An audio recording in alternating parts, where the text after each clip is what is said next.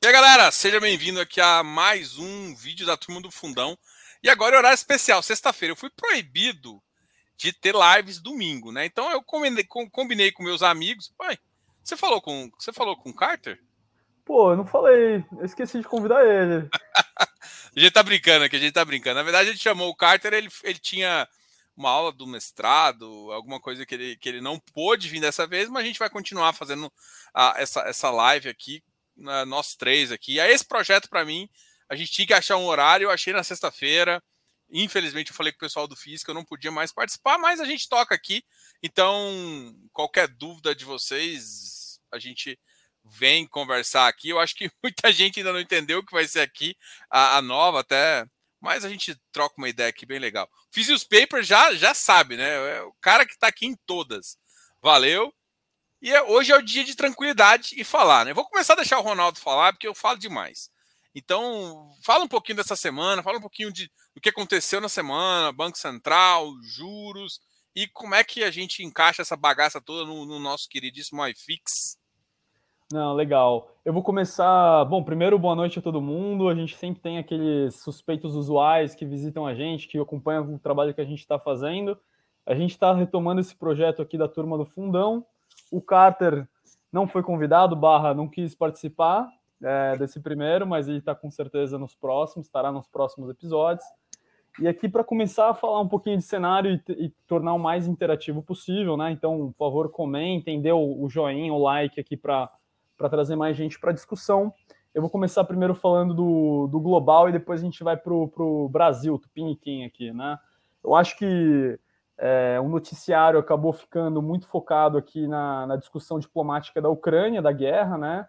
A gente viu alguns líderes americanos europei, europeus é, reunidos em Bruxelas para discutir é, as, as, as, questões e, e os desen, desenrolar é, da, da, dessa questão geopolítica.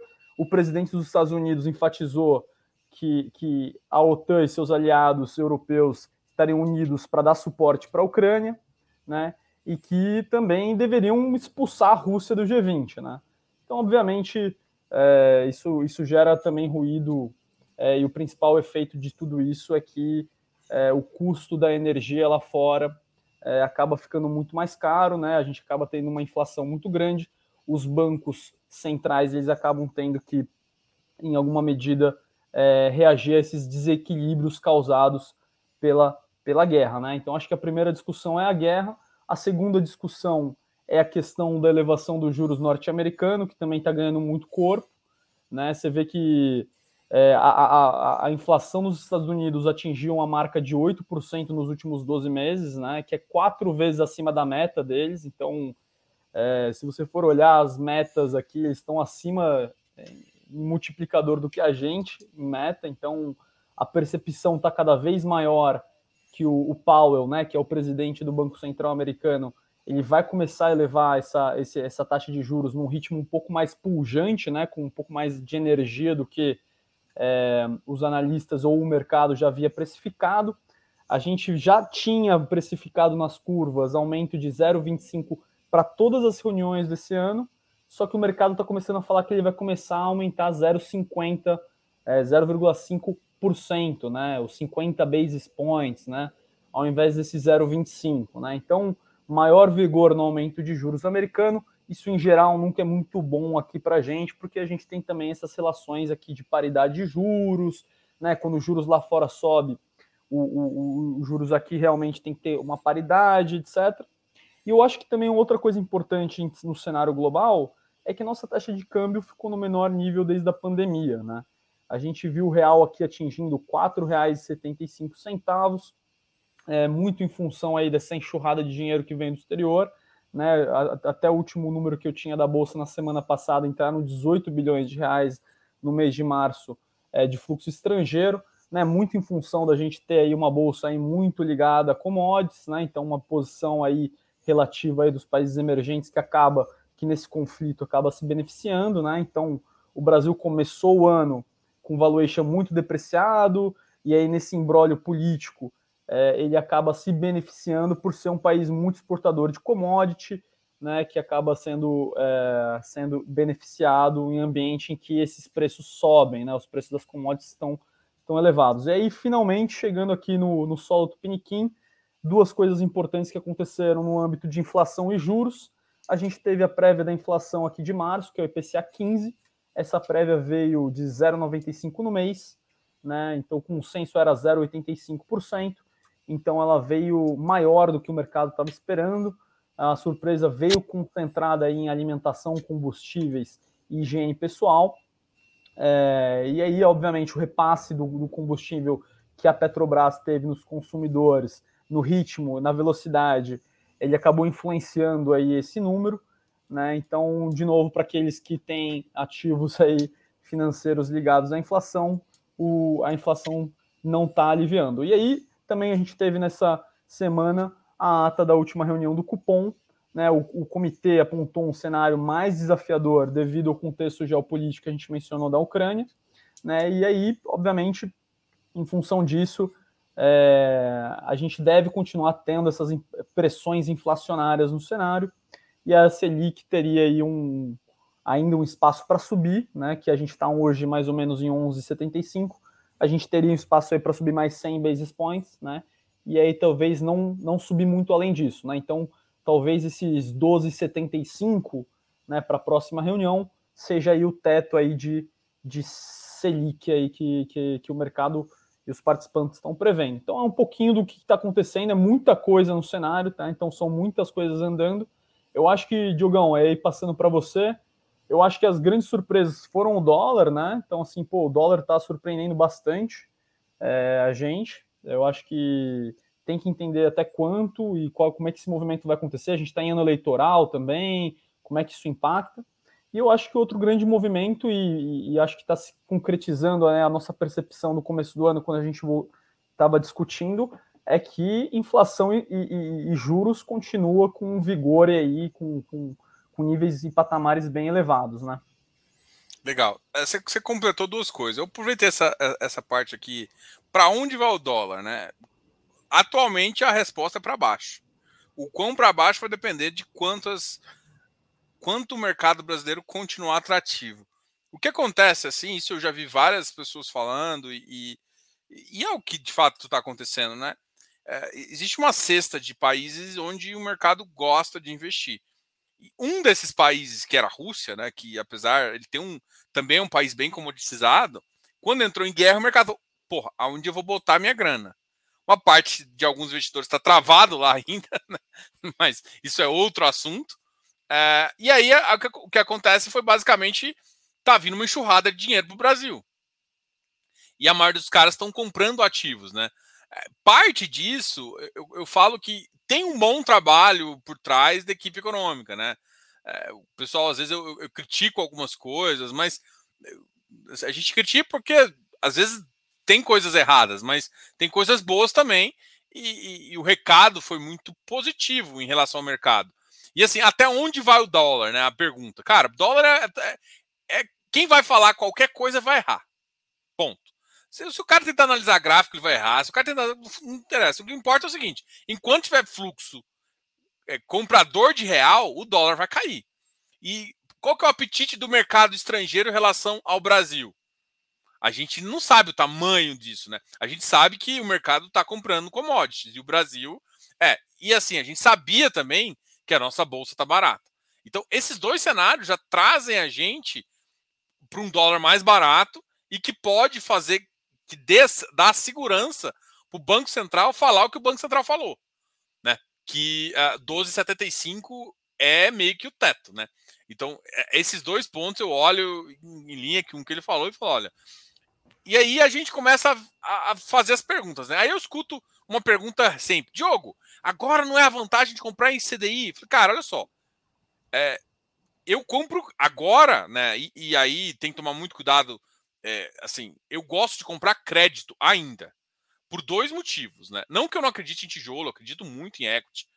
É, mas tem alguma, alguns cenários. A inflação ainda está pressionada para cima. É, em maio já existe uma, um cenário deflacionário. Por quê? Porque já atingiu o pico ali do, do, do da, da, de alguns efeitos, vai ter um efeito negativo da energia, o que traz a inflação para baixo, mas mesmo assim, o ano deve fechar ali próximo de 7, 8. É, esse, esse é o cenário. Até o Fox está falando um pouco menos, mas o cenário base de Ogo está em 7, 8 ali. Né? Eu, eu acho que é um cenário mais. Então, assim, a gente perdeu a inflação, mas a inflação vai continuar forte. E o Banco Central não vai subir tanto a taxa quanto todo mundo esperava. Ou seja, o gap entre a inflação e vai, vai ficar no patamar que, basicamente, para quem tem uma taxa boa, vai ficar tipo elas por elas. Ou seja, comprar CDI ou comprar IPCA vai ficar muito. Então, hoje é, o crédito é bom. Diogo, por que você ainda não acredita, já que ele, falou, ele deu um teto? Porque nesse momento que é o momento de virar para tijolo, depois vou passar essa bola para você para saber também. A minha, a minha sensação é que sim, só que se, se a inflação voltar e não for embora, né? Porque se essa crise for mais tempo, se a demanda, se a oferta, desculpa, de alguns produtos commodities atacarem por mais tempo, pode puxar de novo o processo, a gente não sabe quanto o dólar exatamente vai estar daqui a seis meses. Então, tem outros cenários que podem, que, com que essa curva que acomodou bastante agora, dá uma empinada, igual tinha empinado de um tempo atrás. Tem coisas boas acontecendo, e além disso, tem eleição. Né? E a eleição, a gente já sabe quem está em primeiro. Se o nove dedos ali é, chegar e começar a, a, ele está com, ele tá acenando para o mercado ao mesmo tempo que ele faz um discurso todo maluco. Né? Então isso é, é isso é vol, gente. Né? Então é, a grande questão que a gente enxerga é que o que pode acontecer é essa volatilidade gerar oportunidade. E aí tipo assim, os juros acomodou, a vol vai, ou seja, a atenção volta para o futuro, né? Para como a equipe econômica futuro que vai ser montada pelo próximo presidente vai fazer, né? E aí, nesse ponto, eu ainda, eu ainda tenho até concretizar o, o porque no final, quando o cara tá para ganhar, a gente já sabe quem é equipe econômica, quem é tudo, e cada um já deu um cenário mais ou menos positivo. Então dá para se prever alguma coisa no ano que vem. Então, para o segundo semestre, eu tenho uma eu tenho uma confiança maior em entender se faz sentido ou não. O que, que você acredita aí? Não, eu achei engraçado você falar do dólar, tenho uma, uma opinião bem parecida, né? Primeiro que é, esses economistas, até, pô, quando você vai estudar como é que a galera faz conta de câmbio, eles fazem paridade de inflação, paridade de poder de compra, aquelas fórmulas de diferencial de inflação, e a grande verdade é que no curto prazo é fluxo, né? Então, eu tive a oportunidade de trabalhar com alguns bons gestores, e aí eu tive um deles eu trabalhei, eu perguntei, pô, como é que você olha câmbio, né? Ele falou, cara, olha, o câmbio é o seguinte, o câmbio pode ir para 4? Pode. Pode ir para 3,5? Pode. Porque o câmbio ele é muito fluxo. No curto prazo, é aquilo que você falou. É, o câmbio ele é muito essa questão da oferta e da demanda. Né? Enquanto tiver mais compradores que vendedores, o câmbio ele pode ter uma coisa que até mesmo é estudado isso, que é o overshooting, né? Que é, ele faz um movimento que ele vai até mais no agudo, né? Para cima e para baixo, né? Então, quando você tem um agudo do, de depreciação cambial, ele geralmente extrapola, né? Ah, pô, vai para 6, 7, é, descamba, né? E para baixo também é verdadeiro. Então, é aquilo que eu concordo com o Diogo quando ele fala que o câmbio pode continuar apreciando, né? Muito em função desse desse deslocamento de capital vindo para o Brasil, né? Então eu acho que de fato a gente pode ter um curto prazo aí positivo para o real, né? É, a questão do, eu acho que a maior convicção que a gente tem no cenário de todas, se for falar assim, pô, Kanjev, qual que é a maior convicção que você tem? Cara, a maior convicção que eu tenho é a inflação. A gente começou o começo do ano é, já sabendo que a reabertura econômica já ia gerar um desequilíbrio de oferta e demanda, né? Já se falava que os bancos centrais iam começar a aumentar juros. A guerra foi, na verdade, uma pólvora para essa discussão. Né? Então, a guerra da Ucrânia com a Rússia, na verdade, colocou mais pimenta na discussão de, de, de, de inflação, colocando é, pressão inflacionária nos preços das commodities, do gás natural, é, até mesmo fertilizantes e etc. Então, acho que a grande convicção que a gente tem é, quase que em nível global é que a inflação veio para ficar. É, e o grande desafio dos bancos centrais agora é equilibrar a balança, né? É, porque é muito difícil também você. Imagina você está no Banco Central, eu vou subir juros, beleza, eu vou criar uma baita recessão de demanda, Porque, cara, vou criar uma baita recessão de crédito, oferta de crédito, sendo que os fatores que estão gerando essa inflação também são fatores de oferta externos também, né? O quanto que de fato a gente está entendendo quão recessivo é esses 12,5%, 12,75%, né? Eu acho que o brasileiro a gente está muito acostumado com taxa de juro de 10, 12%, e aí à medida que a gente tem que voltar, a gente saiu de 2% e já está em 12%, né? É, se você for ver países semelhantes ao nosso, México, pô, Austrália, você vai ver que eles não fizeram movimentos tão bruscos quanto a gente. Né? Então, acho que a, a minha dúvida para o segundo semestre, colocando mais lenha na fogueira aqui, Diogo, é o poder recessivo que uma taxa de juros de 12,75% ao ano tem sobre a economia. Né? Então, eu acho que o mundo ainda é crédito, né? E aí, se fosse colocar eu acho que ainda é inflação. Eu acho que no balanço de, de, pesos eu estaria mais é, voltado a ativos ligados à inflação. O juro real a 6%, em nenhum lugar do mundo você encontra, tá? Então já te aviso, NTNB a 6% em nenhum lugar do mundo encontra. Você vai ter FII que está com valor de book marcado IPCA mais 9. Né? Você, você encontra esse tipo de, de coisa no mercado de fundos imobiliários. Então, assim, você não vai encontrar essa barganha em nenhum outro mercado. É, então, crédito para mim é no-brainer. Fundos de papel, cara, tá barato, tá barato, mas eu acho que o momento dos fundos de papel é para 2023. Então, assim, tem muita gente que não acredita nisso, muito influencer, analista é, de alto calibre, que acha que, cara, tem que comprar agora. Eu tenho uma visão diametralmente oposta.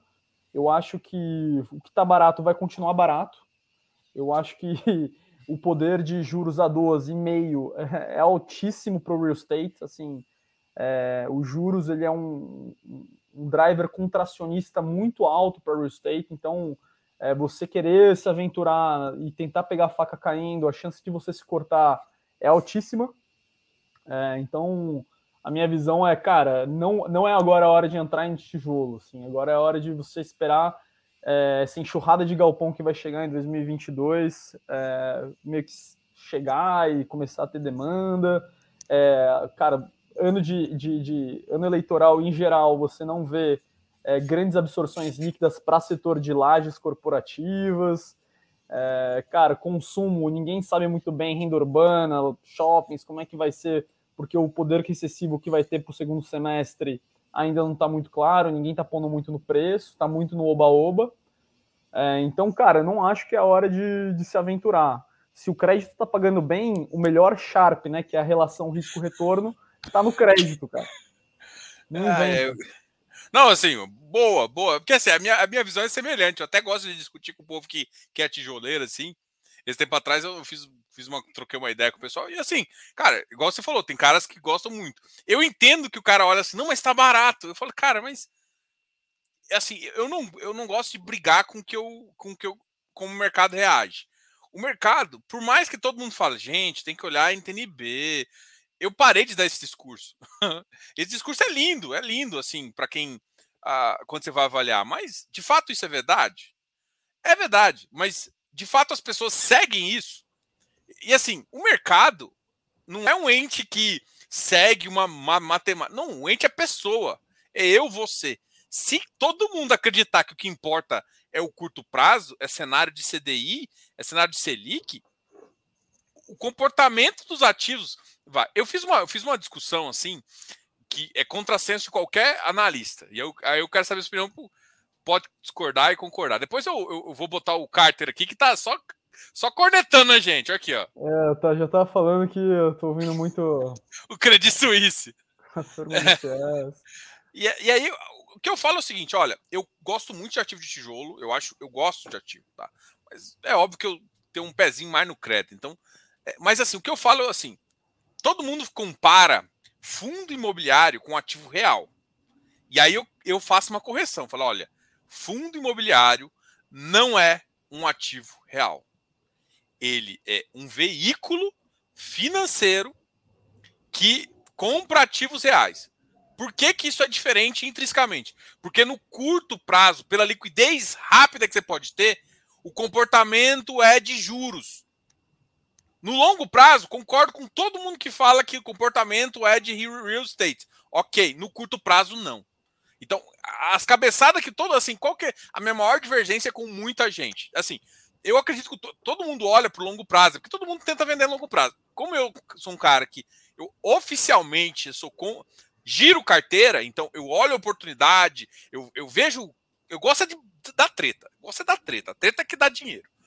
Então, é, se você faz isso, eu, eu quando alguém fala, não, o fundo imobiliário é um ativo real, eu falo, não é. Não, não, mas não é. No curto prazo, vai olhar. Se, se você olhar para juro, ele, você vai fazer mais sentido do que se for olhar para real estate. Vai fazer sentido você olhar em real estate em janelas maiores. Não, mas você tem que comprar fundo imobiliário olhando em janelas maiores. Aí tá um preconceito. Não, você pode olhar em janelas curtas. Você só tem que saber olhar. Exato, exato. vou, vou passar que... para você. O que, que você acha?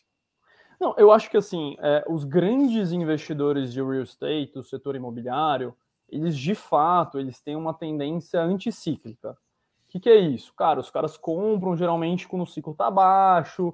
Só que como é que qual, qual é a diferença? Os caras geralmente estão no private equity, estão num veículo de sete anos, né? Então o cara consegue fazer timing do, do momento certo, ideal, o cara tem um passivo que está adequado, o cara compra num preço muito diferente de um, de um, ativo estabilizado, com outro nível de risco, né?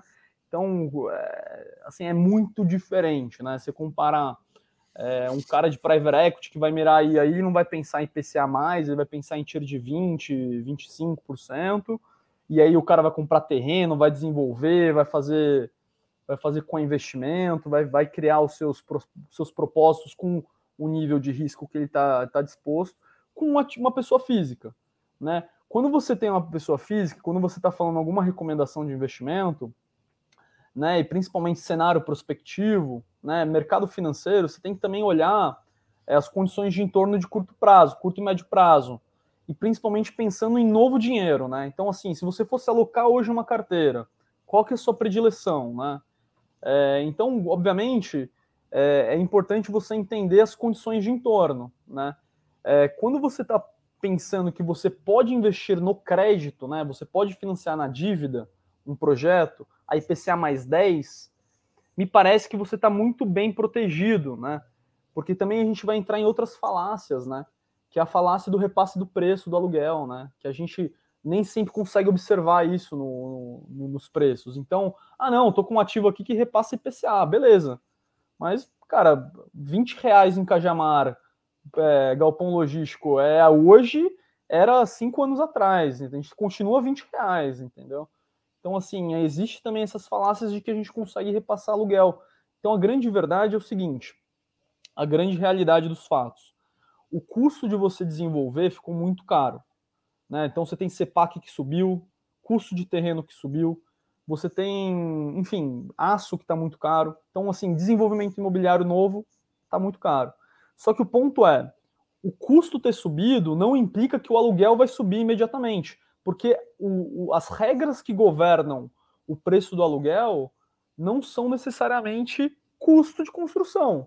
São oferta e demanda, o quanto a, a economia está aquecida, qual é a questão regional do submercado, quais são os benefícios tributários daquela região, e, e o cenário está blur para tijolo.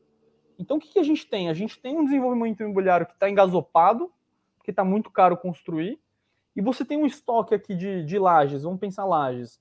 Cara, que você está com uma alcance histórica elevadíssima, tirando, salvo algumas regiões específicas. Você tem galpão logístico, que você está já com uma vacância estrutural boa, mas que vai entregar 3 milhões de metros quadrados. E você tem renda urbana e shoppings que você não tem nenhum player bom e você nem sabe se o consumo vai estar tá muito bom. Então, para new flow, né, para novo dinheiro entrando, a minha predileção é crédito. Porque no balanço de risco é aquilo que está fazendo mais sentido.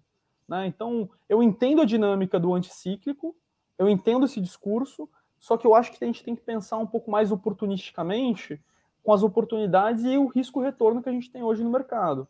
Né? Não é à toa hoje que a classe de é, fundos de papel representa alguma coisa próxima de 42% do, do, do IFIX. Né? Se você for olhar isso em 2016, esse número estava muito mais próximo dos 22%. Né? É pela alta capacidade de repasse de preço, de, de por yield, de, que eles conseguiram ganhar grande, de grande relevância aí no índice e cair na graça dos investidores. Eu, acho que isso, esse, essa, essa tendência vai continuar para os próximos 12, 18 meses. Legal. É, uma pergunta aqui, eu ia começar a falar do River do RBR Properties, mas antes, eu gostei dessa pergunta, estuda FIIs. É, mas vocês acham que FIIs que possuem CRI e PCA mais 9 estão tranquilos? Não teremos risco de default? É, quer, quer começar? Eu posso começar. Aí, aí vamos lá. Vai... É, o, o, Ronaldo ele fala uma coisa que assim, não, não adianta você ficar olhando tipo, ah, IPCA mais 9. IPCA uma 9 é uma é um número. O que, que importa? Bom, é pulverizado ou não é pulverizado? Segundo, aí a gente vai falar assim, cara, quem está pagando hoje IPCA mais 9? Que eu vejo. Né? Noteamento está pagando normalmente um pouquinho mais, eu vi só em regiões muito consolidadas. Tem uma operação, acho que de Campinas, que eu lembro se é em 9, mais alguma coisa, mas ou seja, o loteamento normalmente paga mais, entre 10, 12, tá? É, em regiões mais consolidadas paga um pouquinho menos. Outra coisa que paga, termo de obra. Termo de obra também está na faixa de 9,5% a 10% mais IPCA. E aí vamos analisar, tipo assim, uh, tem mais algum outro setor que eu vejo que, assim, tirando o BTG que falou que conseguiu do, do, do, do, do MGLG o, o, IPCA mais 8,5, mas isso não é, não é, muito normal, não. Mas é, para um ativo high grade, né? É, basicamente, para conseguir isso, eu teria que ir, ir para esse tipo de risco, né? Um, um, um risco de modificidade. Alguns já chegaram nesse preço, mas é, é uma visão também. Mas então, como é que a gente vai avaliar? Cara, loteamento, cara, aonde é essa cidade? Como é que é o, o risco dessa cidade?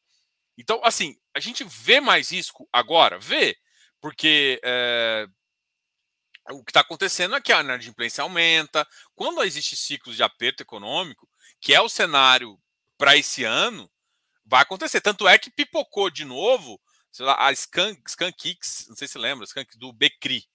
Uma, uma operação. Você, assim, tá, você tá vendo que começou a dar umas pipocadas em algumas coisas.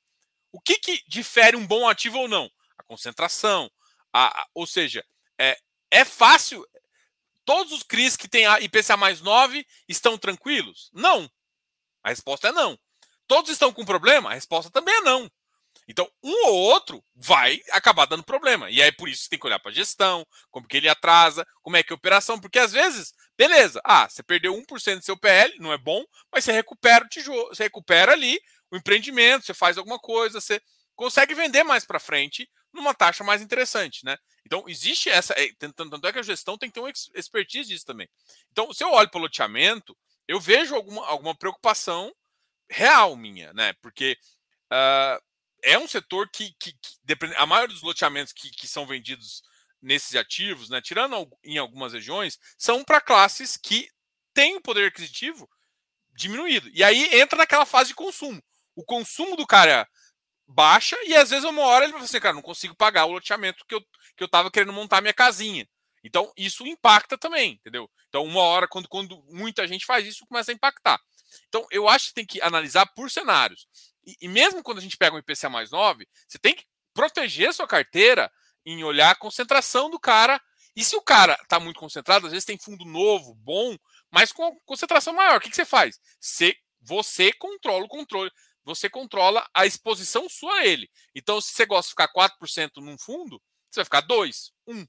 Então, você tem esse tipo de controle também. Agora, falando de termo de obra. Termo de obra é um que eu ainda gosto, mas eu ainda acho o cenário complicado. Por quê?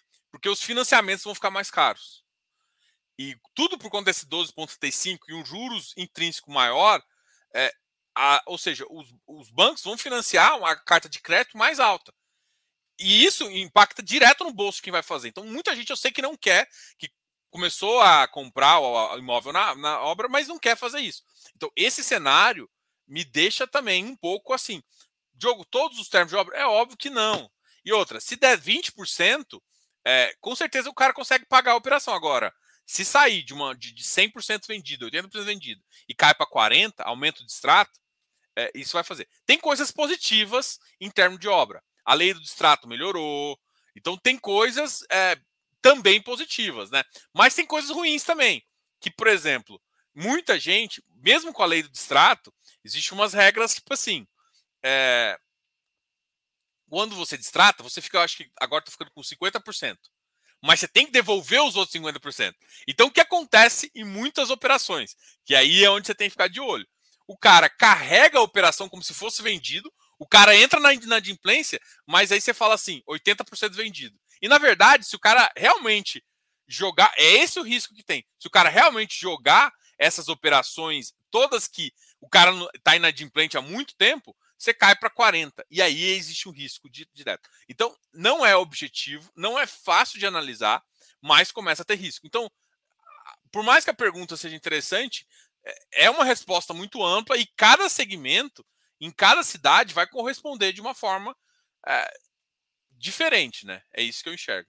O que, que, você, que, que você vê é, para o mercado aí de crédito e principalmente esses IPCA mais 9, vamos chamar esses high yield, né?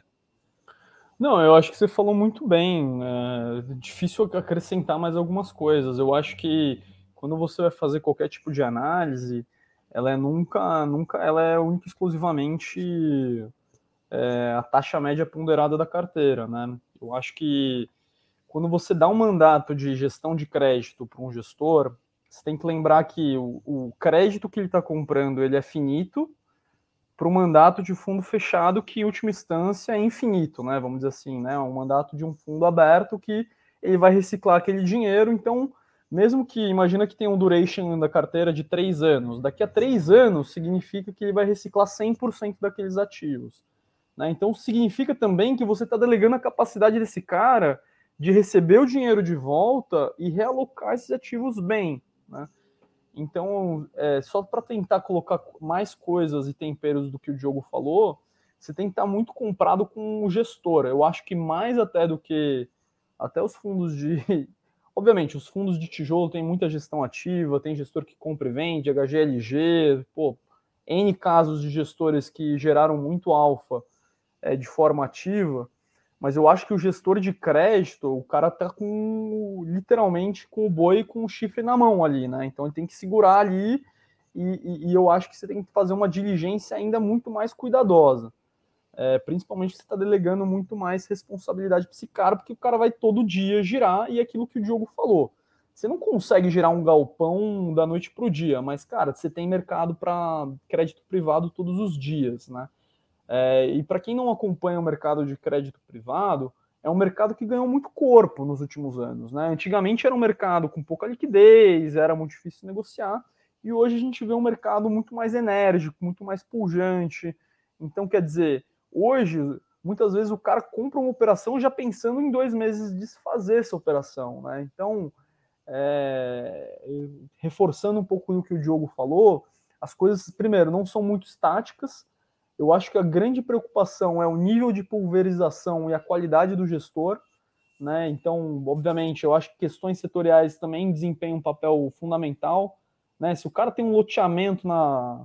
Perdo... Desculpa o francês, mas lá na PQP é, de uma cidade difícil, pô, é complicado porque é, a gente tem que entender a capacidade de pagamento da ponta, né, do, do credor final. Então, poxa, é, quanto mais óbvio for a operação, melhor, né? Porque pô, você não vai conseguir analisar 30, 40 operações de crédito, né? Não num tempo em que você consiga ter, é, vamos dizer assim, produtividade né, nessa, nessa análise. Então, cara, quanto mais pulverizado e óbvio for essa transação nos setores que você já tem predileção, melhor. Então, eu acho que sempre tem que. Eu tenho uma preferência mais assim nos setores mais óbvios. Então, é, lajes né, e logística são, são as minhas preferências. Eu torço um pouco mais o nariz para é, para Shopping. shoppings, loteamento, eu já não gosto tanto. Mas, cara, eu sempre foco muito na, na, qualidade do gestor, porque eu penso muito em duration, né? Então, se eu vou comprar um fundo de crédito de boa qualidade, eu vou ficar para longo prazo, né? Então, poxa, é, se o duration desse fundo for 3, 4 anos, eu sei que o cara vai ficar gerando para caramba. Pelo menos em um ano e meio o cara gerou 50% do portfólio. Né? Então eu tenho que ter convicção que o cara tem a capacidade de, de fazer boas alocações e que tem a qualidade do pipeline, né? Então, por exemplo, você sabe que Quinéia vai vir coisa na mão do cara, você sabe que, pô, a Capitânia vai vir coisa na mão do cara, né? Pô, agora uma casa. O cara origina pequena, muita coisa, né? É, origina muito, né? O cara, as pessoas já batem na porta do cara, já sabem porque, é, de novo, quando você cria uma franquia de crédito, você tem uma força gravitacional muito forte que, que gira em torno daquilo, né? você fala com a securitizadora, você fala com os empreiteiros, todas as pessoas estão girando muito em torno de você. E, cara, ninguém passa por uma operação sem bater no, no, nos suspeitos usuais, né? Usual suspects.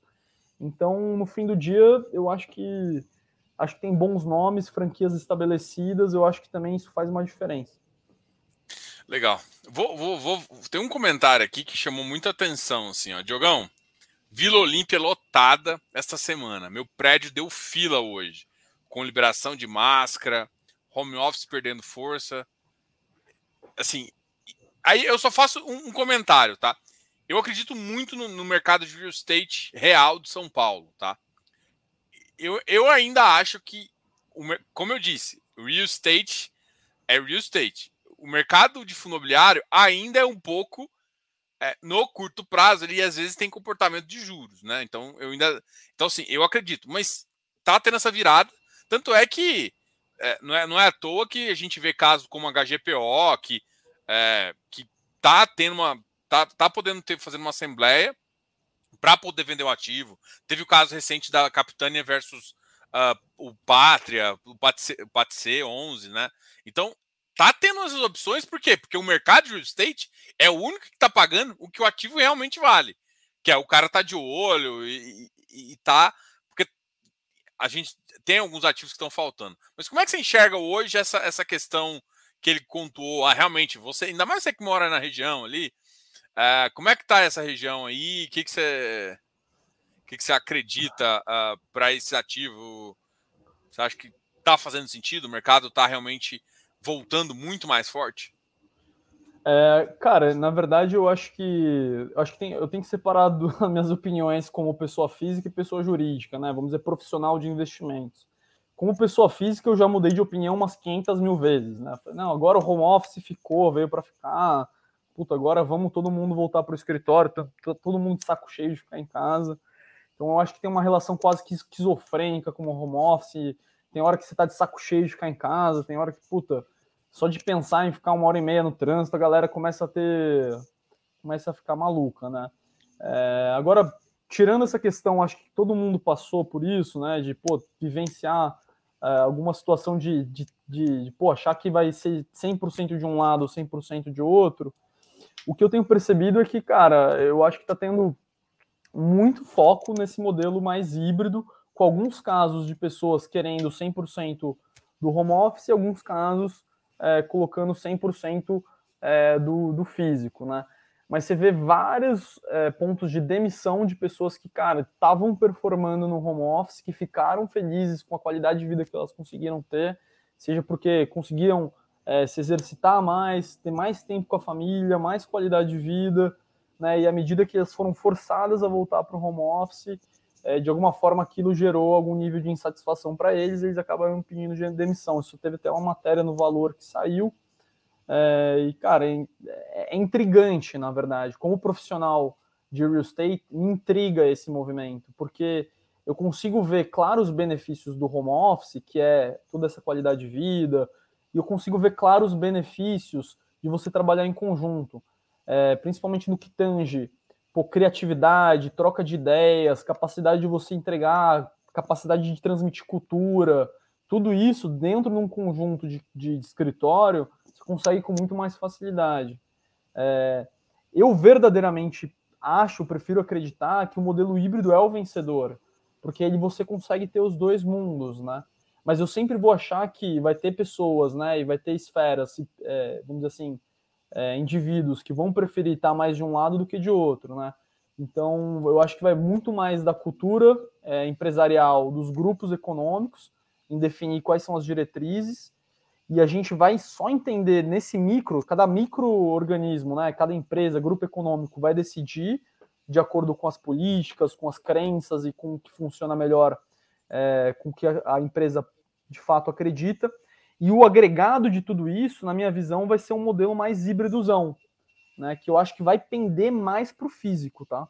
Então eu diria que a flexibilidade vai sair de dois dias para três dias no presencial, porque, cara, eu acho que verdadeiramente você tem grandes ganhos de estar presencialmente no escritório.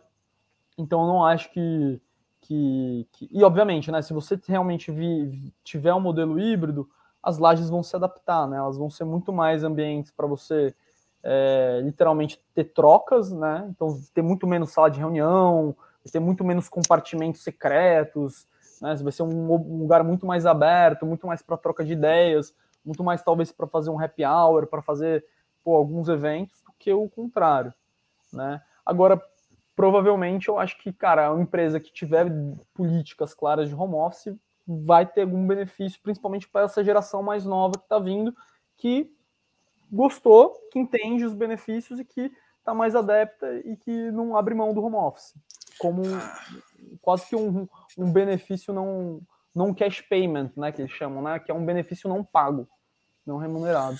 É, é assim, eu, eu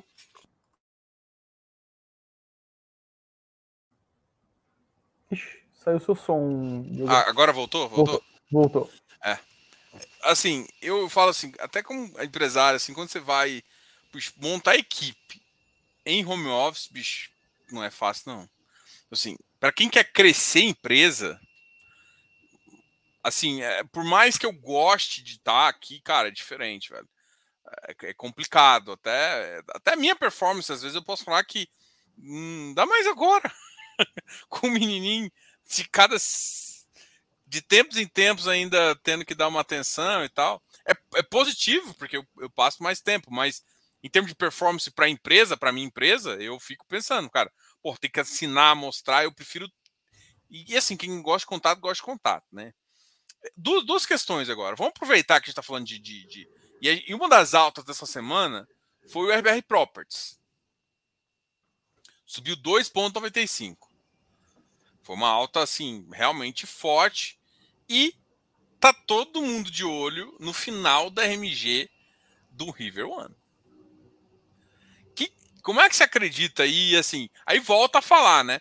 Aí a gente olha os dados da, da das pesquisas e vê que os, no, no, primeiro trimestre agora, né, nesse primeiro, no segundo, no último trimestre de 2021 e agora a gente vê as prévias da pesquisa, né, já em queda, ou seja, as regiões como Vila Olímpia, Paulista, tudo já baixou vacância e inclusive, se eu não me engano, acho que foi, não sei se foi Vila Olímpia ou, ou, ou acho que foi Faria Lima, estava abaixo, inclusive, do melhor momento de 2019 já chegamos em números muito positivos.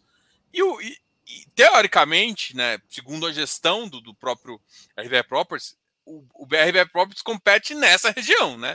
Ele quer meio que.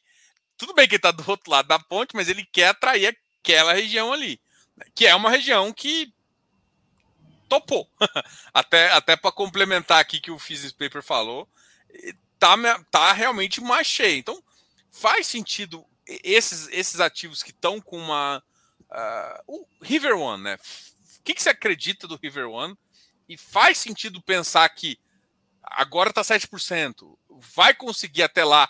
E eu não falo nem mais 100%, né? Você acha que até outubro, né? Eu acho que, que o último pagamento é outubro, então deve vencer ali em novembro. Até outubro, aluga. E aí vou, Olha, vai ser mãe de Ná agora. Vai ser mãe de Ná. É Ronaldo Candiev Diná agora. É... Tá, vamos lá. Eu acho que. Primeiro que a gente está em ano eleitoral, eu acho que isso vale muito a pena dizer. E vale dizer que o, o River One tem 23.600 metros de ABL, tá? Então, é, e tem 93% de vacância, tá? Então, e tem provavelmente vaga um pouco mais de 20 mil, não sei, mais ou menos uns 20 mil metros não sei fazer a conta aí, 19, 20 mil metros, provavelmente, de vacância, né? É, assumir que ele vai ser completamente locado né, me parece um stretch na marginal, que é uma região que sempre teve muita dificuldade, é, principalmente porque compete com os outros pares, né? Quer queira, quer não, o CBD não é lá. Né? Pode competir em nível de padrão construtivo, eu até entendo, o River One tem um padrão construtivo diferenciado para a região e, obviamente, isso impacta numa decisão é, de locação. É, mas ponto de CBD, de Central Business District, né, de área central de, negócio, de negócios, né? É, não é marginal, não é lá especificamente. A gente está falando de Faria Lima, a gente está falando de Paulista, Itaim, né? Ali que é, as principais é, empresas e, e, o centro financeiro tá, está localizado. Né? Então isso é um fato, é, todo mundo sabe disso. É, e obviamente me parece bem desafiador você e até quase que um wishful thinking achar que você vai conseguir locar completamente tudo para outubro, tá? Principalmente em um ano eleitoral que você em geral não prevê grandes é, movimentos de absorção líquida. Né? Porque pensa comigo, você é um empresário, você vai tomar 5 mil metros em ano eleitoral, você não sabe o que vai acontecer, qual que vai ser o discurso, etc. Não. Né? Essas negociações é, jurídicas levam meses. Né? Então, o cara põe freezing, espera, vê o que vai acontecer. Você não sabe se vai ser o Lulinha Paz e Amor, para onde vai parar esse dólar, para onde vai parar esses juros. No fim do dia, o home office, que queira que não está funcionando. Talvez não seja o melhor modelo para alto crescimento, mas, cara, é um, é um modelo que, que minimamente funciona para baixa custo, né? uma operação. Fato. Cara, a gente vai entrar no modelo recessão. Acho que ninguém percebeu ainda, mas o segundo semestre do ano vai ser recessivo. Né? A gente vai entrar numa recessão técnica e o Brasil vai entrar em recessão. Então, é... então assim, não acho que é pé no acelerador. Eu acho que a gente está falando de um ativo que é muito bom em termos de padrão construtivo. Ele representa 41% do PL do fundo. É, então é bastante coisa, né? Ter 93% de vacância bate muito em termos de, de rentabilidade. É, isso pode criar uma grande oportunidade de, de compra se acontecer, porque as pessoas precificam muito mal, né? Precificam pelo yield os ativos, então é, pode ser que, pô, se de repente não conseguem locar, é, ou se locam, mas não locam o suficiente, é, você pode ter o yield caindo temporariamente, mas você pode ter um, um, uma queda no preço que, e eventualmente um, um buy opportunity gigante para comprar o ativo, né? Para quem quer ganho de capital de longo prazo, é, mas me parece um pouco puxado ter uma premissa de que as coisas vão funcionar. É, então eu estou com uma visão um pouquinho mais cética, é, mas entendo a qualidade e os méritos do, do ativo. O gestor falou que o Delta, o Delta e o Plaza estão começando a ter mais visitas mas eu não acho que vai ser um ano muito pujante para Lages, não. O que, eu, o que eu vejo, assim, eu concordo com o que você falou, tudo. A coisa que eu, assim, eu, eu tenho uma visão que é, pode ser que a gente não chegue no final com 10, 7% ali, mas chegue no final com 30, né? Chegue no final. O que também vai gerar um gap entre né, e vai gerar uma oportunidade. Isso é fato. Então, eu, eu acredito que vai. Por que, que eu acho que assim, ah, é um bom ativo, tá subindo agora, mas é um bom ativo, mas a MG tá aí, talvez. E esse fato é que assim, você não tem que alugar mais 30% para resolver o problema. Você tem que alugar 70, 90 e tantos, 90, 92, 93%. É muita coisa, assim. Que, que, ou seja, se alugar 15, significa que você é um bom ativo, está tendo demanda mesmo que isso. Então, o, o, que todo mundo pode olhar como negativo, alugar 15, nossa, ainda está muito longe, e sair vendendo, pode ser. Eles estão tentando, eu acho que talvez fechar mais áreas, assim. E, e, e, é o que você falou, né? Esse perfil de quem vai tomar mais, será que vai tomar mais agora? Nesse momento?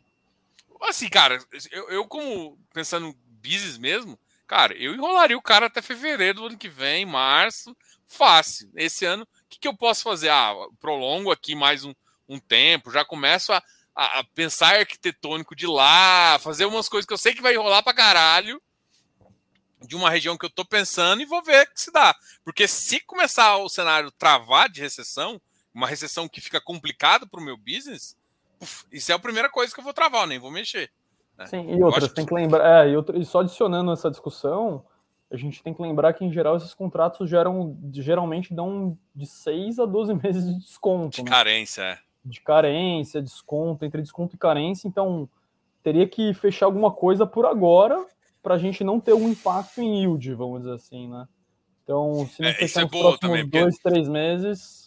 A média do mercado é seis meses de carência e normalmente muita gente entra com uns 30 a 40% de desconto para no segundo ano é, que ele normaliza. Tem uma vantagem? Tem. Você baixa seu custo de condomínio, tem umas coisas. O cara já compra, você já tem que pagar, já pagar isso, ele não paga os outros itens. Mas assim, às vezes nos seis primeiros meses ele paga 30%, ele paga 30% a menos do que ele deveria pagar. Depois ele ajusta e aí o contrato é recorrigido e tudo mais. Por que, que os caras fazem isso? Justamente porque a correção é no momento do contrato, né? Não no momento que some a dívida. Então, deu carência, depois fica com 30%. E aí, isso também é para justificar que o cara tem um, um gasto para trazer a, a, trazer o time dele, ainda mais. E quanto maior a área, tenha certeza que maior é essa carência. Você pode ter carência aí de um ano. Aí, normalmente, se tem carência de um ano, não tem desconto, né? Aí no segundo Verdade. ano já é full. E às vezes full, inclusive, com a correção do monetária, tá? Isso, isso é importante também. Cara, uma, uma, reflexão que eu tenho feito com meus grupos, e aí vamos falar de forma genérica, assim. É, eu tenho olhado uh, para infra, assim, de vez em quando, e aí eu falo de debêntures, assim, FII infra, FIPE, alguma coisa assim. E aí eu olho uh, algumas taxas de FII infras estão tipo IPCA mais 8. E eu gosto do segmento. Né? Então, em alguns momentos, eu olho para alguns high grades, alguns middle, de fundo imobiliário e começa a falar, cara, não, peraí. Aí eu olho para lá, tá quase a mesma taxa, mas o risco que eu vejo em infra, no geral, às vezes é menor. Como é que você enxerga essa visão, tipo, como é que você enxerga a, o seu risco de infra, né? Como é que, porque eu falo para todo mundo o seguinte, fundo imobiliário, fundo imobiliário segue o mercado imobiliário e o mercado imobiliário é um mercado cíclico. O mercado de infra, para mim, é um mercado acíclico. Porque, basicamente, assim, cara, energia. Você vai pagar todo ano, vai corrigir todo ano. E foda-se. Tipo, se, se acontecer. Tanto é que veio uma tarifa vermelha absurda aí, por motivos reais e tal, e você pagou, amigão. Então, o infra, o custo é muito repassado, você consegue muito, né? Então, eu tenho uma, eu tenho uma visão que. Uh, e não é puxando sardinha, porque eu, eu começo a falar, mas é porque eu, eu gosto. Não, mas e assim, você vê a grande, os grandes investidores aí de ação também, pô, ah, não precisa nem ir muito longe. A Itaúsa, ela tá rasgando de comprar infra agora. Ela tá saindo, ela tá diminuindo a posição dela. Não tá diminuindo a posição, ela tá aumentando o capital dela, mas ela tá aumentando capital em infra, em energia, em gás, em saneamento. Então, você enxerga uma movimentação um pouco nesse sentido de infra também? Como é que você enxerga esse cenário de infra, assim? É, é que eu acho que é, só dando um passo para trás, infraestrutura ele é muito grande, né? É, infraestrutura você tem transmissão de energia, você tem geração hídrica, você tem geração eólica, solar, térmica. Mobilidade, infraestrutura metrô, portuária, né? Por exemplo, o BRZ, que é o Portos. Você tem concessão rodoviárias e eu acho que cada uma ela carrega riscos diferentes, né? Quando você pensa em transmissão de energia, a grande questão é a disponibilidade é, de energia do sistema, né? É, em geral, as transmissões de, de energia são é, elas operam com 99% de disponibilidade, elas têm muito pouco falha operacional, então elas basicamente elas pagam, elas são contratadas pelaquela disponibilidade, elas remuneram quase que nem é, uma renda fixa, né? Então, às vezes, você está no equity de uma empresa de transmissão de energia, mas você remunera igual uma renda fixa, né? É, agora, se você vai, por exemplo, para concessões rodoviárias, você vai ver que os marcos regulatórios e o passado é um pouco mais turbulento. Então, eu acho que é, eu acho que a, o, o, grande desafio da infra é você entender muito bem os projetos, porque assim como os fundos imobiliários têm as suas idiosincrasias, é, eu acho que os fundos de infraestrutura também têm. Só que os projetos eles precisam de um pouco mais de cuidado. Né? Então eu acho que é, eu acho que a dose de complexidade às vezes é um pouco maior, às vezes é um pouco menor, mas você sempre tem que entender um pouco mais no detalhe o que você está comprando. O que acabou acontecendo, na minha visão, foi que a gente teve um boom de fundos de infraestrutura, FIPEs e FIINFRAS, né? Você teve um mercado de capitais que teve muito espaço para infraestrutura, né? À medida que a taxa de juros caiu, isso meados de 2020. É, esse produto ficou um pouco esquecido na cabeça da turma. É, acabou que a gente não conseguiu dar muita atração, o cenário de juros meio que deu uma virada. É, também tem muito aqueles fundos de infra que amortizam a cota, né? Então o cara não estava entendendo porque a cota dele estava caindo, muitas vezes era amortização de cota, porque o ativo era finito, né? Então ele tinha uma concessão que tinha uma validade, e aí ele amortizando aos poucos, e o cara não entendia aquilo, e aí começou a vender, e aí gerou um desconto abissal né, nas cotas. Então tem muita oportunidade, eu acho que tem menos oportunidades óbvias hoje para fundos de infra de dívida. Eu acho que eles já convergiram muito patrimonial, né, principalmente os mais populares né? Acho que já está mais a, a, média do setor já está em 0,97% patrimonial e já teve um pouco mais de disparidade disso é, no último relatório que eu vi. É, mas eu acho que ainda tem muita oportunidade em equity. A grande dificuldade, eu acho que o grande ingrediente do infra é ele muitas vezes pode ter muito pouco risco ou pode ter muito, muito risco. Né? A grande discussão é como é que você vai analisar cada setor, né? Porque é muito diferente só de real estate, né? Que a gente já tem mais é, já tem mais um pouco essa. mais de noção, né? Não, boa, boa. Vamos falar mais de, de um ativo aqui. Aqui até o Physics Paper ele é, ele, é, ele é mestre em infra aqui, ele trabalha com, com infra.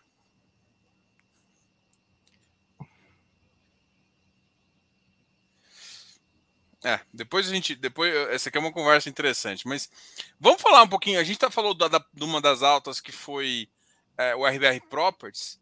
E uma outra alta que a gente viu essa semana foi do HSML, que é um ativo ali de shopping e, e, e tem, esse, e tem esse viés ali, ainda inclusive comprando aquele ativo meio que. É, aquele complicadinho que ele comprou lá em Salvador, né? Que tem até uma parte que não tem a ver com shopping. Tem muita gente que não gostou, eu sou um. Eu, acredito, eu gosto mais dos ativos que ele tem em Tucuruvi, algumas coisas assim, eu acho que, que, que apesar, apesar do, do operacional não tá legal, né? Você vai olhar o resultado do nó ainda não chegou no ponto que a gente comprou ele, né? Na época que a gente comprou. Como é que você enxerga? E aí a gente vai falar um pouco genérico, né? Do, do, do, do HSML, né? O que, que você vê para o HSML. Faz do, do macro para o micro, né? Fala dos. A gente já falou um pouquinho do segmento, segmento shopping, mas Fica assim, faz segmento shopping para o HSML. Não, perfeito. É, bom, shoppings, né? Falando do macro. É, o shopping que vai. Eu acho que o shopping no curto prazo ele pode ter uma janela positiva. É, reabertura econômica, demanda, inflação são ingredientes que, em geral, é, ajudam o shopping center. Né? Então, poxa, muita gente que volta para escritório faz muito tempo que não compra sapato, as meninas não compram maquiagem há muito tempo, então você tem quase que uma demanda reprimida, advinda, só de você reabrir a economia, né, que era um pouco do que estava encomendado nesse começo do ano. É, então, acho que o, o, cenário de curto prazo ele tem um viés saudável, mas para quais shoppings, né? É, os shoppings que vão é, se dar bem nesse curto prazo, nesse semestre, vamos dizer assim, primeiro semestre de 2022, eles têm duas características. Primeira característica, eles são pouco dependentes do, da volta dos escritórios, né? Então, eles são shoppings que não precisam é, do fluxo da, do retorno dos escritórios para sobreviver. Né? Então, você vê, por exemplo, o shopping Vila Olímpia, dizem que vão fazer outra coisa com o shopping, porque pô, não, dá, não dá mais dinheiro. É uma, uma, pena, porque ele depende muito da, do retorno dos escritórios e aí você vai ver as vendas dele, tá 40, 50, 60% ano contra ano negativo. Né? Então você vê que, de fato, se você depender muito de escritórios regionalmente, é, principalmente pela essa discussão que a gente teve de home office, vai, não vai, é, você, acaba, você pode ter acabando ter um cenário bem ruim é, de acabar ficando na mão. Né? O segundo, a segunda característica do shopping que vai se dar bem é aquele shopping de alta produtividade. Né? Como é que você mensura produtividade em shopping? Vendas por metro quadrado. Ah, mas pode ser um shopping B, C, D, E, A, pode ser um shopping que for. É vendas por metro quadrado. Vai ter shoppings é, super classe C, classe D, que tem uma produtividade enorme, e vai ter shoppings que não tem essa produtividade muito boa. Né? Então, é, vai depender muito da qualidade do ativo e o nível de dominância e maturidade que esse ativo tem na região em que ele atua. Né? É, qual que é o problema é, é desse cenário que eu tracei para fundos imobiliários? A gente não tem nenhum portfólio que tem todas essas características claras, é, que é portfólio de ativos dominantes, né, é, e portfólios que não dependem da volta do home office. Você tem um outro portfólio, é, um outro ativo é, que acaba tendo, sendo a joia da coroa, um outro ativo que acaba tendo uma característica legal, mas o portfólio como um todo, né, eu não estou falando necessariamente do HSI, eu estou falando de toda a indústria de fundos imobiliários para shoppings, eles acabam não tendo essa característica. Por isso que quando você fala de shoppings, os, o play melhor, né, para você fazer, pegar esse movimento, seria ir para as empresas de capital aberto, para as estadas, né, que você pega Multiplan, BR Malls, você tem shoppings muito premiums, muito dominantes, né, de característica muito, muito boa. É, deixa eu dar um pause aqui para ler aqui, ó. Poxa, Carol, comprei um sapato pro menino. Senti uma cutucada aí na fala do Candiero. é verdade. Já não basta usar todos os meus. É verdade, é verdade. Preciso comprar sapato. Não, e, e assim, ela, deve, uh, ela nem tá aqui hoje, ela tá de mal de você. O que aconteceu? Não, eu tô acompanhando, tô acompanhando. Mas ela é mais ativa no chat? Pô, Carol, ela mandou tá várias coisas. Vamos ver se ela tá. Já tá acompanhando. Vai mandar alguma coisa, provavelmente tá bolando alguma coisa aí. Isso é... E eu acho que o. eu acho que. Olha a galera aqui, ó. Bom, acho que o Diogão saiu do, do chat. Acho que é a mulher dele que ficou brava com ele, hein, galera que ela que puxou a tomada aqui do, do notebook dele. A gente está em uma hora de live, a gente está no, no, segundo ativo para discutir. É... Mas mulher do Joe cortou energia. Isso aí, Marcão. Foi isso que aconteceu, cara. Mas aí, continuando, é um pouco da minha visão. A visão é que a gente não tem um player muito claro, né? Se você for olhar o, o, o portfólio do HSI Logística, você vai ter o Pátio Maceió, né, que é 100% da companhia, você vai ter o, o Granja Viana, que é um shopping bom, o Osasco, que é um shopping é, de médio porte, né, 17 mil metros, o Via Verde Shopping e o metrô do Curvi. O Curvi é o mais dominante né, de, de todos, né, se você for olhar, é o único que tem essa grande característica aqui. É, mas é um pouco da minha visão. Vamos ver se o Diogão volta aqui. Deixa eu mandar uma mensagem para ele aqui.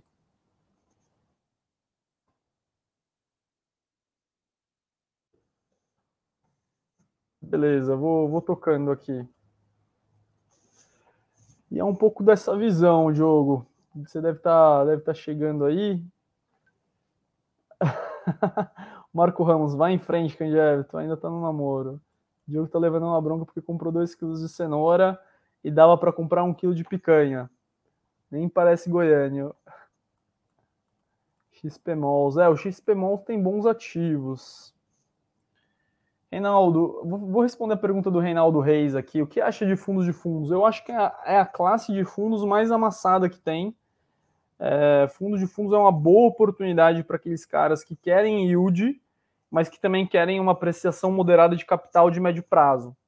Então, se você está tranquilo em receber talvez um yield um pouco menor do que um fundo de papel, ele é marginalmente menor, mas como você tem muito fundos de tijolo também nesses, nesses fundos, se, em uma medida em que o mercado retoma, ele consegue acruar bons ganhos de capital e acabam sendo, em, em alguma medida, bom, bom, boas oportunidades. Eu estou muito otimista com fundo de fundos, tá? Então, as minhas preferências são fundos de papel e fundos de fundos. É um pouco da, da minha visão. Deixa eu ver o que o. E o jogo sumiu. Sumiu completamente. Bom, vou dar sequência aqui os ativos, né? Então, acho que um ativo também que, que chamou atenção aqui da gente foi o XP Logística. Né? Então, o XP Logística ele foi uma baixa na semana, foi a maior baixa da semana. Ele caiu 2%, 2,1%. É, bom, para quem não conhece, é um fundo gerido pelo Pedro Carras, né, da XP. É, é um fundo é, que está descontado, ele está basicamente negociando a 0,88 do patrimonial e aí 8% de yield nesses preços atuais, tá? É, o resultado dele foi 71 centavos por cota, a distribuição foi 66 centavos por cota, né? Então, basicamente, ele tem aumentado marginalmente aí um pouco as suas reservas, né? A gente vê que o fundo ele tem se esforçado operacionalmente nos últimos meses em diminuir a vacância, né? Então a gente saiu de setembro de 2021 de uma vacância aí de 11,3% para ir próximo dos 8% de vacância, né, o que mostra aí boa capacidade do time de gestão em lidar com, com esses eventos, tá? Eu acho que a grande queda foi em função do yield estar tá muito comprimido, né? Então, poxa, é, a gente precisa ajustar. Quando você tem um cenário de juros de 12, você acaba batendo um pouco no papel, você começa a vender um pouco em função. Ó, quem voltou aí. Voltei. Mitch eu caí, cara. E não foi nem internet, é. PC. Travou quando eu fui colocar o HSMI aqui. O que vocês estão falando agora? Cara, eu tava falando XPlog agora. E aí ah, eu acho boa. que tem uma pergunta do Gustavo Faria aqui, interessante também. A gente pode voltar aqui. Não, termina então do raciocínio do XPlog. É... Então, basicamente, o XPlog eu acho que é um pouco de precificação, de tentar ajustar qual que é o nível ideal aqui de yield é, eu acho que 8% de yield está bem remunerado, então, quer dizer, o, mer o mercado está batendo um pouco, penalizando um pouquinho para ajustar esse yield, né? A gente está chegando aí em CDI próximo de 13%, então, cara, um yield de 8% é, parece adequado, então acho que é um pouquinho de ajuste efetivamente de um de, de, de, de que seria o, o, nível adequado aí de cap rate implícito ou o nível de yield, né? Para melhor melhor entendedor, tá? E aí o Gustavo Faria perguntou ainda, voltando um pouquinho. Eu só vou falar, o pessoal não pega só no seu pé, não. Tô aqui. É, então falaram que você. Ou sua mulher cortou a internet, falou isso. É, desligou a tomada, puxou a tomada aí, falou que você. Gustavo Faria perguntou isso aqui, momento Kodak, é essa? É, exato. É, o, o, Kodak, o momento Kodak é geralmente quando você está no momento em que provavelmente é daqui ladeira abaixo, né? A Kodak foi uma, uma grande potência no início dos anos 90, e aí depois, pô, era uma empresa valiosa, etc, e depois ladeira abaixo, né? Cara, eu, eu tenho uma visão diferente, eu acho que acho que não. Eu acho que os shoppings, eu acho que os shoppings eles, eles eles têm uma característica muito interessante no Brasil de estarem muito dentro de centros urbanos, é. né? então eles estão muito bem localizados em geral, né? Então eles têm muitas utilidades que eles podem servir, né? E à medida que os gostos e as pessoas e as características, os padrões de consumo é, mudem, os shoppings vão mudar com eles, né? Então, à medida que as pessoas começam a ir de Uber, a gente pode ver os estacionamentos virando outras coisas, né? É, à medida que as pessoas parem de usar o shopping só para comprar e comecem a usar para lazer, aquilo começa a virar outra coisa. Então, eu vejo ele muito mais como um organismo vivo é, dentro de uma cidade que muitas vezes oferece pouco, né? As cidades urbanas é, brasileiras oferecem muito pouco em termos de lazer, então ele acaba sendo uma opção de lazer para a maior parte dos cidadãos. É, o que eu acho do ponto de vista de, de de, de, de precificação, de yield, de valuation, é que eu acho que o momento, eu acho que é uma classe muito descontada. O que eu acho é, é, que na prática você tem uma questão de consumo que vai ser boa no primeiro semestre, que é o que eu comentei, principalmente para os shoppings dominantes, é, que tem alto, é, altas vendas por metro quadrado e que não dependem do home office, mas que eu acho que vai reverter esse quadro no segundo semestre. Eu acho que quando começar a pegar a, a recessão, quando tiver eleição, assim, a gente vai viver um momento talvez delicado, entendeu? Que a gente vai ter que começar a falar, beleza, vai ter talvez uma euforia tal, mas quando o presidente chegar, vai ter que falar de contas públicas. A gente não está discutindo isso, a gente não falou hoje no início da live, mas a PEC dos combustíveis ainda está sendo tramitada. A gente vai ter que voltar no fiscal. Então a gente vai ter assuntos muito duros, num ambiente muito recessivo, em que vão ter que ser endereçadas. E onde que pega isso? Consumo. Né? Então as famílias vão consumir menos, e nesse contexto de segundo semestre mais desafiador, eu acho que talvez não seja o momento. Então por isso que eu acho, tijolo é para 2023. Né? Então, gente, tenha paciência, são nove meses, é, oito meses para chegar a 2023. Tenha paciência. Por enquanto, surfem uh, inflação e juros. Eu vou acrescentar mais uma coisa em relação ao Gustavo. Que, Gustavo, assim, por exemplo, vou citar Goiânia como exemplo. Tem um shopping aqui, quem conhece Goiânia sabe que um dos primeiros shoppings da cidade, acho que tem mais de 20 anos o shopping, chama Flamboyant. O Flamboyant é um shopping totalmente diferente, assim, né? É, uma das coisas que ele já. E assim, ele tem muitas áreas por perto e tal. Mas uma característica que ele começou a fazer, ele começou a ter restaurantes diferenciados. Então, ele é um cara que, além da alimentação ali em cima, tudo bem. Começou a colocar polos de cinema, mudar a estrutura de loja, tentar um público, eu sei que. Então, o shopping e outra. Por que, que as pessoas gostam de ir no shopping, por exemplo, na cidade? Bom, aqui não tem praia.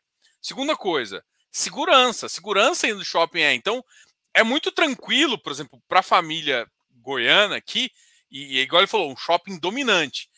Você falar assim, o que, que, que, que seu filho vai fazer? Ah, ele vou no shopping marcar com meus amiguinhos. Você deixa. Por quê? Porque uma vez que às vezes você deixa a criança lá e busca, você sabe que é um ambiente que não vai ter. É, é um ambiente que está um pouco mais seguro que se deixar em alguns lugares. Então, o aspecto da segurança é um aspecto muito cultural.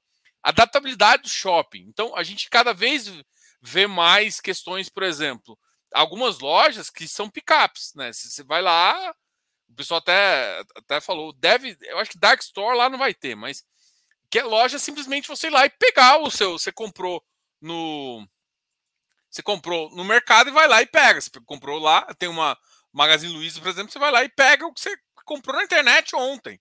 Então, em vez de você chegar e te entregar em casa, às vezes você quer, pô, não quero ontem, quero pegar agora. Não, uma hora você pode pegar lá.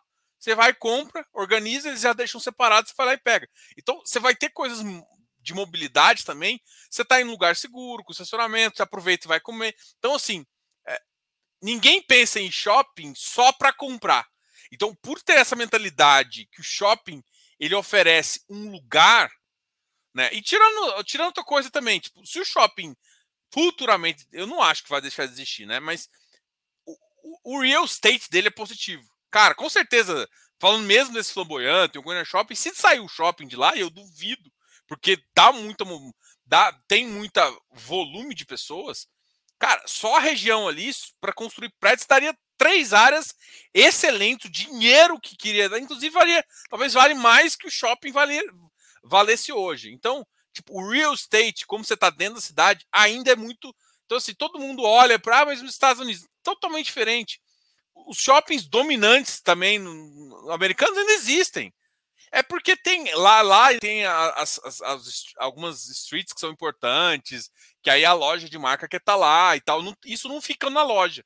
No Brasil não existe alguém comprar uma, uma, uma Gucci, uma, sei lá, Dolce Gabbana, não tem, não tem nem noção, assim, tirando talvez em São Paulo, em uma outra, alguma região mais, mais cara, né? Mas, tipo, no, aqui, ou seja, no Brasil, se, as lojas caras, elas estão dentro de shoppings. Então, tipo assim, a cultura é totalmente diferente. Então, não dá para se adaptar. E assim, só que isso não significa que os shoppings não vão sofrer. Não vão sofrer por questão de consumo, então, assim, o Brasil vem de uma recessão, saiu, pode ter um, uma folga de consumo e depois pode cair de novo. É, e isso vai afetar o nó do fundo, vai afetar várias coisas. Agora, a gente vai ver já mais os.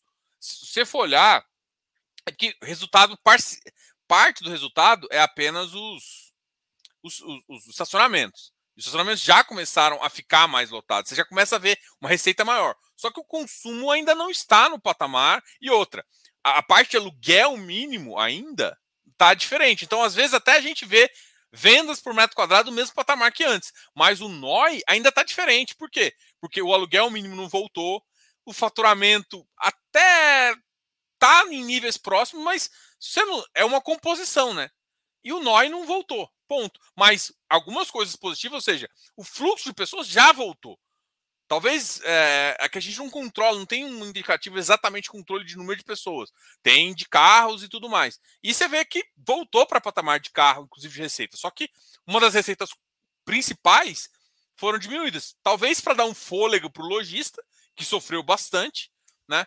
Mas, eh, então assim, eu, eu, eu também, eu sou ainda muito pró-shopping, né? Ainda tá num, numa cadeira secundária, assim, hoje log e, e lajes para mim ainda é principal. Do varejo, varejo, eu tô com uma pequena, eu sou ainda aplicado com varejo, por conta de capex e eu sempre falo isso todas as lives, todo é só ver minhas lives assim e assim não é, não é maldade, não quero fazer e cada gestor responde de uma forma, mas eu ainda vejo e assim eu não vejo o problema do fundo, tá? Eu vejo o problema do investidor que não entende que existe capex em alguns alguns tipos de ativo mais do que em outros. Bom, acho que falou. XP, XPlog, XPlog tem, tem uma coisa interessante até que eu queria comentar e aí a gente pode. Eu queria trocar uma ideia depois. Eu acho que vai ter que ser sucinto agora, porque o meu vale já terminou. Mas, mas o XPlog ele, ele entrou naquele. naquele índice internacional. É, como é que se enxerga esse. E assim, não foi só ele, né? O Iridium também causou maior confusão. É, o Iridium, entrando, né? KNRI mudou. E aí, se for olhar, a Canip uhum. já participa desse fundo. O, o, o HGLG também. E assim, ou seja, o HGLG, o XPLG foi colocado no mesmo índice que o HGLG, né? Talvez pelo tamanho, pela robustez do portfólio. Como é que você vê agora é... o Brasil participando mais dessas desses índices latinos importantes? É, legal. O, a gente começou, é, só para reforçar aqui, a gente o índice que o Diogo está se referindo é o FTSE Russell Global Cap, né? E a gente colocou esses ativos agora de fundos imobiliários. Eu acho que acho que acho que se você olhar a indústria, né, desde 1993, quando a gente teve a regulamentação dos fundos imobiliários, né, até depois 97, quando você teve a regulamentação dos CRIs, a criação das securitizadoras, todo o desenvolvimento da indústria que culminou a isso, né, a gente teve uma trajetória que nos últimos que foi muito acelerada nos últimos anos, né? Então, se você for olhar, a gente tem 30 anos de regulamentação de fundos imobiliários, é, mas a maior parte dos investidores, né, cerca de 76% dos investidores, chegaram aqui nos últimos três anos e meio. Né? Então, é, quer dizer, a gente teve uma história recente de muito crescimento que foi pautado pelo acerto da casa que a gente fez ao longo dos anos, mas se a gente não tivesse feito esse acerto de casa, a gente não teria criado as fundações para o desenvolvimento do mercado que teve. E o que, que é o acerto de casas, na minha visão? Né? É você criar gestoras é, com nível de qualidade técnica adequada, né? você criar os fundos é, com portfólio diversificado, né? multi ativos, né? fundos muito diversificados. Né? Então, acho que é, e você teve os juros e o macro que ajudou muito nesse processo, né? Quando a gente teve a queda da Selic, a gente acabou tendo muita gente migrando para FIIs. Tudo isso foi a pólvora que o mercado precisava. Eu acho que o fato de ter ido para esses índices, eles ajudam em liquidez, mas são uma consequência desse desenvolvimento ao longo dos anos. Então, quer dizer, é, você falar para mim, pô, o que, que você acha disso?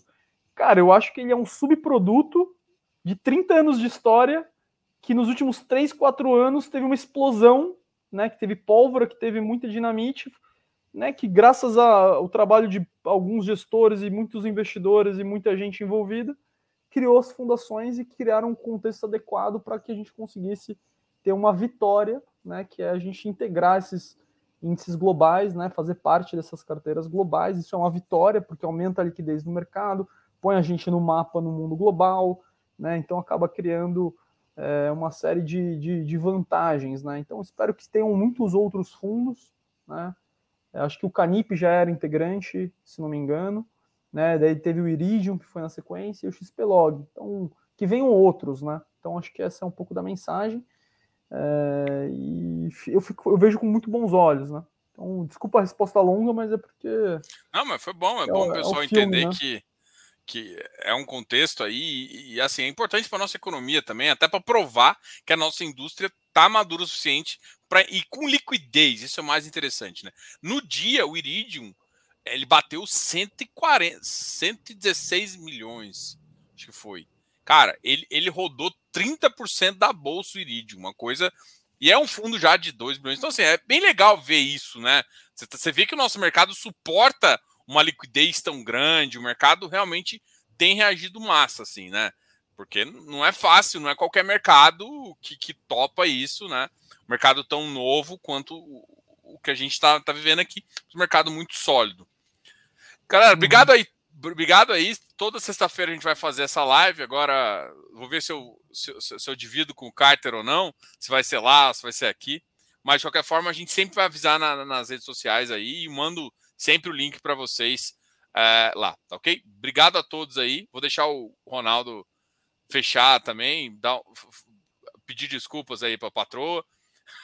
Não, e valeu. Cara, Diogão, obrigado. E, cara, a gente tá junto aqui, pô, na turma do Fundão, é, é um nome descontraído aqui, de uma conversa séria e descontraída ao mesmo tempo, com vocês que disponibilizaram o tempo de vocês na sexta para ouvir a gente.